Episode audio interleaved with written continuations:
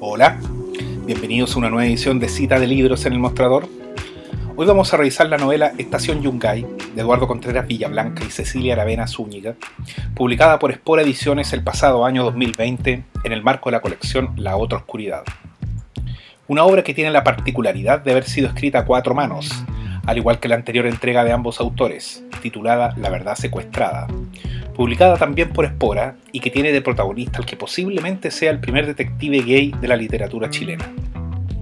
Señalemos que, de manera individual, Cecilia Aravena ha publicado el volumen de cuentos Fragmentos de Chile, en tanto Eduardo Contreras ha incursionado en el mismo género con Cuentos Urgentes para Nueva Extremadura,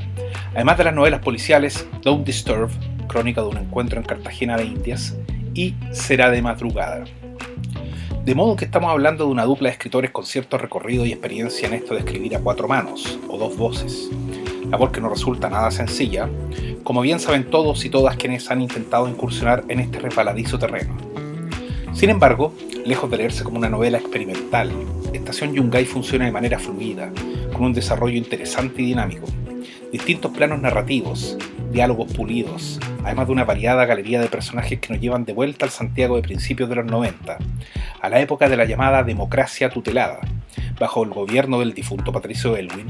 quien acá aparece bajo un trasunto ficticio, al igual que varios de sus secuaces de aquella época, unos más vigentes y siniestros que otros. La acción se inicia una noche en que un ciclista es atropellado en el barrio Yungay, en calle Huérfanos, por un vecino dedicado a ciertas actividades extramaritales. Pese al susto y a su borrachera rampante, el conductor decide llevarse a su hogar al accidentado para socorrerlo, en una mezcla de conciencia y astucia, ya que con esa jugada evita dar cuenta a la policía y a su mujer por sus malos pasos. El problema estriba en que al día siguiente el ciclista despierta con un severo cuadro de amnesia, ignorando todo lo relativo a su identidad, su vida pasada y desde luego a los motivos que lo llevaban a estar desplazándose en bici en las inmediaciones de Santiago Poniente. Desde este punto de partida azaroso, que nos remite a la clásica tradición de la novela de espías, los autores elaboran una trama de secretos e intrigas que se encumbra a los más altos niveles políticos, militares y empresariales de la época. Una transición marcada por las negociaciones a cuatro paredes, los eufemismos de las autoridades frente a la prensa, además de una permanente amenaza de retorno a las formas más brutales de la dictadura, con organismos supuestamente desactivados, como la nefasta CNI, pero que siguen operativos en las sombras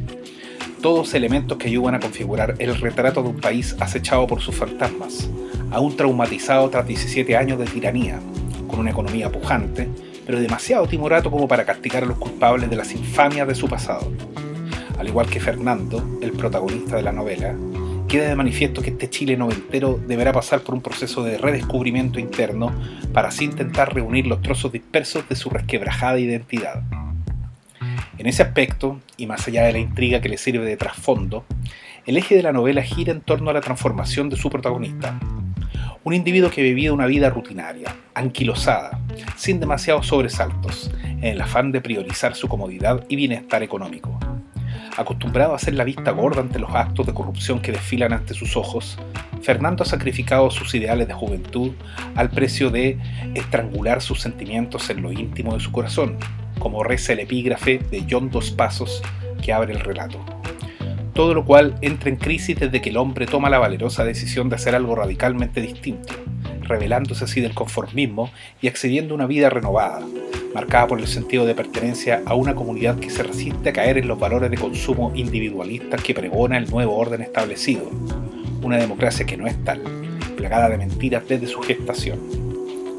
A la par, Estación Yungay nos presenta un vivo cuadro de un mundo que está en su ocaso, el de las ferias y talabarteros, cordoneros, moteros y surcidores de somieres, entre otros oficios que sobreviven a fuerza de tradición y resistencia.